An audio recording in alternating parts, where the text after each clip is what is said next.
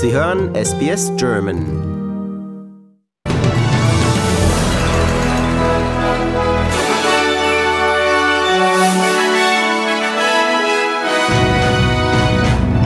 London berichtet von schweren Verlusten des russischen Militärs. CDU wird stärkste Kraft bei Landtagswahl in Nordrhein-Westfalen. Und Regierungschef Scott Morrison will Erstkäufern von Immobilien erlauben, ihre Rentenguthaben anzuzapfen. SBS Nachrichten, Montag, den 16. Mai. Guten Abend.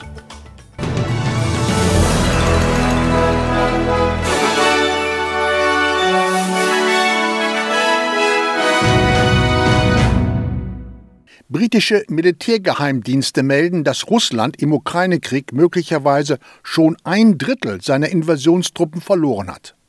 Allerdings hat sich die Frontlinie im ostukrainischen Donbass am Wochenende zugunsten von Russland verschoben.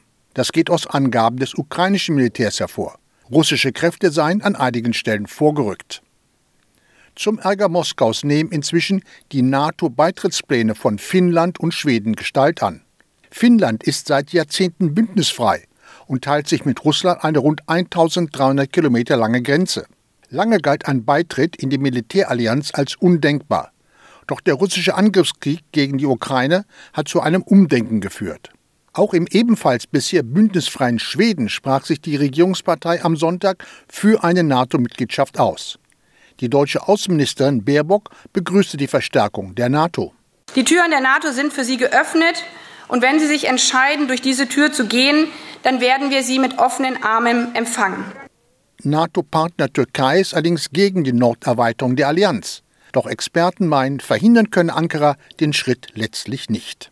Die meisten NATO-Mitglieder haben hier in Berlin betont, dass sie einen möglichen Beitritt von Finnland und Schweden sehr schnell ermöglichen wollen, auch Deutschland.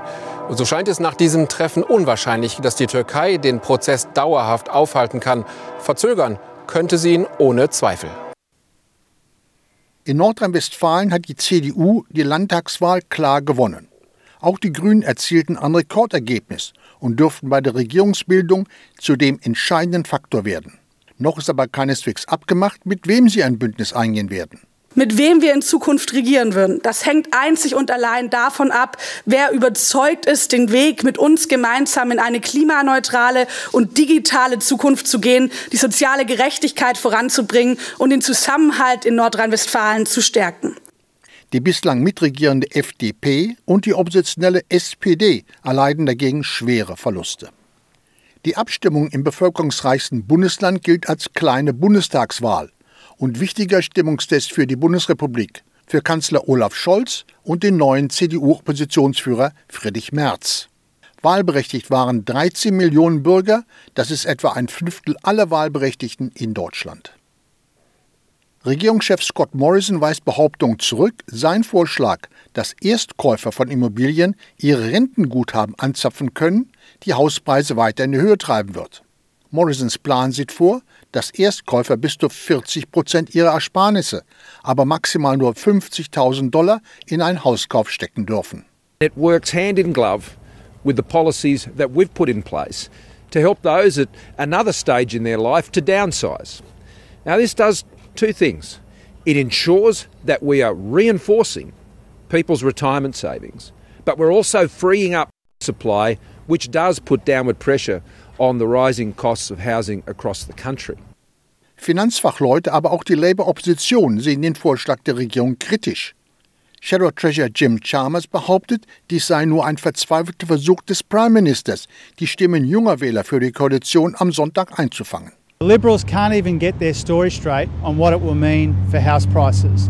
But the evidence is clear that this will have a diabolical impact on house prices It will make it harder, not easier, for people to get into the housing market, and it will bulldoze people's super in the process. Bei Schüssen in einer Kirche ist in den USA ein Mensch getötet worden. Vier weitere seien schwer verletzt, teilt die Polizei in Orange County im US-Bundesstaat Kalifornien mit. Der mutmaßliche Täter wurde festgenommen. Vorgestern erst hatte ein 18-Jähriger vor und in einem Supermarkt in Buffalo im US-Bundesstaat New York um sich geschossen. Zehn Menschen starben, die meisten von ihnen Schwarze. Laut FBI gibt es Hinweise auf ein rassistisches Motiv der Tat. US-Präsident Biden rief seine Landsleute zur Einheit auf. Nur so lasse sich die Spirale von Hass und Gewalt durchbrechen, sagt er. The Justice Department has stated publicly that it is investigating the matter as a hate crime, racially motivated act of white supremacy and violent extremism. As they do, we must all work together to address the hate that remains a stain on the soul of America. The hearts are heavy once again, but a resolve must never ever waver. Die Schweiz kann sich am Ausbau von Frontex beteiligen. Bei der Volksabstimmung sprach sich eine klare Mehrheit für eine stärkere finanzielle und personelle Unterstützung der EU-Grenzschutzbehörde aus. Die Schweiz ist zwar kein Mitglied der Europäischen Union, beteiligt sich aber als Teil des Schengen-Raums an Frontex. In weiteren Referenden stimmten die Eidgenossen für eine Neuerung der Organspende und ein neues Filmgesetz, das Streamingdiensten wie Netflix zur Investition in Schweizer Produktionen verpflichtet. Die Hilfsorganisation Brot für die Welt zeigt Verständnis für Indiens Ausfuhrstopp für Weizen. Der indische Staat, so das evangelische Hilfswerk, müsse rund 500 Millionen arme Inder mit subventioniertem Weizen versorgen. Brot für die Welt reagiert damit auf Kritik von dem deutschen Bundeslandwirtschaftsminister Özdemir, der Indiens Exportstopp verurteilt hatte. Die angesehene Hilfsorganisation wies darauf hin, dass in Deutschland 80 Prozent des Weizens nicht auf dem Teller, sondern im Tank oder Trog enden würden. Die Bundesregierung sollte sich zuerst an die eigene Nase fassen, wenn es um den Weizenverbrauch in Deutschland gehe. So sagt Brot um die Welt kurz und knapp. In Österreich sind alle wegen der Pandemie verhängten Einreisebeschränkungen gefallen. Mit dem heutigen Tag ist bei der Einreise kein 3G-Nachweis mehr erforderlich. Urlauberinnen und Urlauber, Reiserückkehrer und andere Besucher aus aller Welt können damit erstmals seit Beginn der Pandemie wieder auflagenfrei einreisen. Die neue vom Gesundheitsministerium erlassene Einreiseverordnung ist um Mitternacht in Kraft getreten. Und jetzt Meldung vom Sport. Fußball. Mit einer großen Party hat Werder Bremen den Aufstieg in die Fußball-Bundesliga gefeiert. Die Spieler ließen sich auf einer Fahrt im offenen Bus von tausenden Fans bejubeln. Zuvor hatte Werder Regensburg mit 2 zu 0 besiegt und wie zuvor Schalke 04 die Rückkehr in die höchste Spielklasse perfekt gemacht. Auch der HSV kann noch aufsteigen, sollte er sich in der Relegation gegen Hertha BSC durchsetzen. Erstes Spiel ist am Donnerstag in Berlin und nach den vielen Patzern und Peinlichkeiten der letzten Wochen sicher eine Schreckenspartie für die alte Dame Hertha aus der Hauptstadt. Wir werden jetzt ab morgen uns wieder sammeln. Ja, die Enttäuschung ist erstmal groß nach dem Spiel. Dann sammeln und dann die Jungs wieder aufrichten. Und dann haben wir bis Donnerstag Zeit zum ersten Spiel.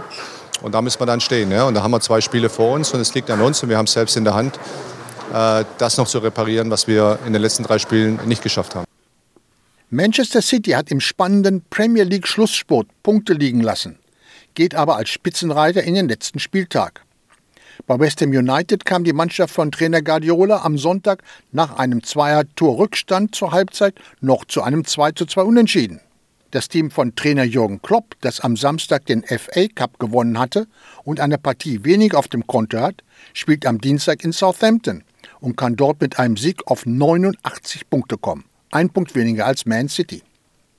Tennis. Kurz vor den French Open hat Novak Djokovic in Rom sein erstes Turnier in diesem Jahr gewonnen. Der topgesetzte Serbe besiegte im Endspiel den Griechen Tsitsipas und holte damit ohne Satzverlust seinen insgesamt 87. Titel. Der 34-Jährige war mit seiner Leistung sichtlich zufrieden. I pleasantly surprised myself, I can say. Even though, you know, I had a clear game plan and strategy coming into a match, I knew what, what was expecting me from the other side, so I knew what I have to do. But um, the tiebreaker, I, I, guess, you know, I was just uh, an inch better, uh, maybe calmer, and uh, but it was it was a tight tight tiebreak for both of us, certainly. Und das war's vom Sport.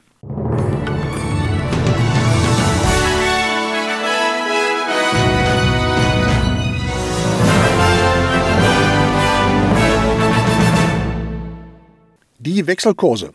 Für einen australischen Dollar erhalten Sie heute 66 Eurocent, 68 US-Cent oder 69 Schweizer Rappen. Das Wetter. Heute in Mitteleuropa, Berlin teilweise bewölkt 26 Grad, Frankfurt vereinzelte Schauer 27 Grad, Wien sonnig 28 Grad und Zürich Schauer und 23 Grad. Und das Wetter morgen in Australien, Adelaide, vereinzelt Schauer 17 Grad. Brisbane Schauer 27 Grad. Canberra sonnig 14 Grad. Darwin sonnig 34 Grad. Hobart vereinzelte Schauer 13 Grad. Melbourne teilweise bewölkt 16 Grad. Perth vereinzelte Schauer 24 Grad und Sydney sonnig und 21 Grad.